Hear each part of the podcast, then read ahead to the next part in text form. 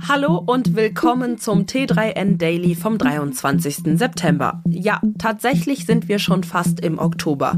Traditionell eine Zeit, in der es besonders in München recht zünftig zugeht. Damit sind wir auch schon bei unseren Themen des Tages. Die Oktoberfestzeit ist nämlich seit einigen Jahren auch Bits und Pretzels Zeit.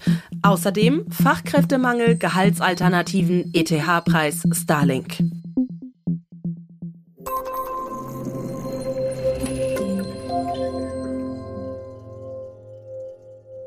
Die Münchner Startup-Konferenz Bits und Pretzels hat in den letzten Jahren immer wieder für viel Aufsehen gesorgt.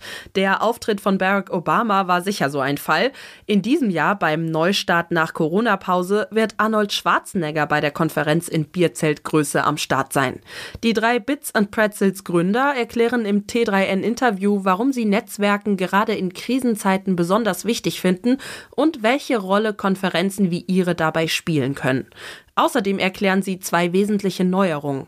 Zum einen ist die gesamte Veranstaltung seit diesem Jahr aus Gründen der Nachhaltigkeit vegetarisch, zum anderen gibt es mit Frankreich erstmals ein Partnerland. Mitarbeitersuche, Vertragsunterzeichnung, Onboarding und prompt darauf Kündigung. Für Unternehmen ist das bitter, doch die Ursache oft selbst gemacht. Die Konstellation ist zudem alles andere als selten. 23,5 Prozent der Beschäftigten würden sich nicht mehr beim aktuellen Arbeitgebenden bewerben, heißt es in einer Survey-Umfrage, die die Deutsche Employer Branding Akademie kürzlich in Auftrag gegeben hat. Häufigste Ursache ist dabei, dass sich der Job komplett anders darstellt, als vorher zu erwarten war. Ehrlichkeit im Recruiting ist deshalb nach Expertenansicht genauso notwendig wie ein gegenseitiger Prozess auf Augenhöhe, in dem beide Seiten überprüfen können, ob sie zueinander passen. Die Unternehmenskultur spielt hier eine wichtige Rolle. Unternehmen und insbesondere Führungskräfte müssten bei diesen Themen auf der Höhe der Zeit bleiben, sonst könnten sie die Leute irgendwann nicht mehr halten, sind Fachleute überzeugt. In schwierigen Zeiten ist es nicht so einfach, über Gehaltserhöhungen zu sprechen. Das gilt für die Mitarbeiterinnen und Mitarbeiter ebenso wie für die Unternehmen. Für Arbeitgeber kann das über kurz oder lang zu einem echten Problem werden. Wenn Angestellte über längere Zeit hinweg unzufrieden mit ihrer Gehaltsentwicklung sind, leidet nicht nur die Motivation. Im schlimmsten Fall suchen sich die Fachkräfte einen Arbeitsplatz, an dem sie besser verdienen. In der Regel wird das für den Arbeitgeber dann richtig teuer. Nicht nur, dass ein kostenintensiver Recruiting-Prozess startet, die Mitarbeiter nehmen auch Wissen mit. Neue Kolleginnen und Kollegen einzuarbeiten kostet ebenfalls einiges an Zeit und Geld. Häufig gibt es aber durchaus interessante Alternativen zur Gehaltserhöhung, von denen beide Seiten profitieren können. Steuer- und sozialabgabenfreie Extras wie ein Notebook oder ein Smartphone-Vertrag können unter Umständen mehr einbringen als ein höheres Bruttomonatsgehalt. Zudem kann der Arbeitgeber die Extras abschreiben. Auch vom Arbeitgeber übernommene Jobtickets, Yogakurse oder Kita-Beiträge können monatlich für Entlastungen und somit für mehr Geld in der Brieftasche sorgen.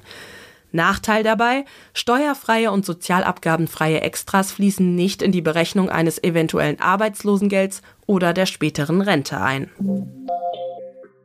Der Merge von Ethereum ist ein historisches Ereignis für die Kryptowelt. Doch der Wechsel zu Proof of Stake spaltet die Community und lässt den Kurs der Kryptowährung sinken. Der gelungene Merge sorgte eigentlich für viel Jubel. Im Kursverlauf des nativen Token ETH ist davon allerdings nichts zu spüren. Im Gegenteil, der Preis für Ether fällt und nähert sich damit wieder dem Jahrestiefstand im Sommer an. Die Anleger erwarten, dass das Upgrade einwandfrei über die Bühne geht und womöglich auch die Aufmerksamkeit rund um das Ereignis auch auf andere Kryptoassets überspringt. Erklärt Kryptoanalyst Timo Emden bei T3N. Der Kryptomarkt dreht sich dabei nicht nur um sich selbst. Weiterhin ist und bleibt die Abhängigkeit von den traditionellen Aktienmärkten zu groß. Die Inflations- und Zinssorgen gelten nach wie vor als Belastungsfaktor Nummer eins, sagt Emden. Für Elon Musk läuft es in diesem Jahr nicht überall so gut. Der Ärger mit der Twitter-Übernahme und die Verzögerung bei Starship sind nur zwei Beispiele. Ziemlich erfolgreich unterwegs ist dagegen Starlink, das Internet-Service-Provider-Projekt von Musks SpaceX. Dieser Erfolg wird derzeit aber auch zum Problem.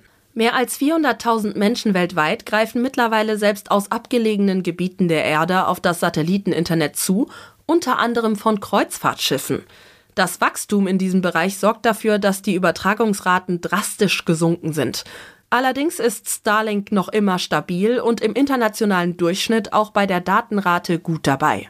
Sollte das so bleiben, wenn zum Beispiel 2023 auch T-Mobile-NutzerInnen mit ihren Handys auf Starlink zugreifen, könnte sich das Satelliteninternet als eines der wenigen von Musks ehrgeizigen Projekten entpuppen, das wirklich wie geplant funktioniert.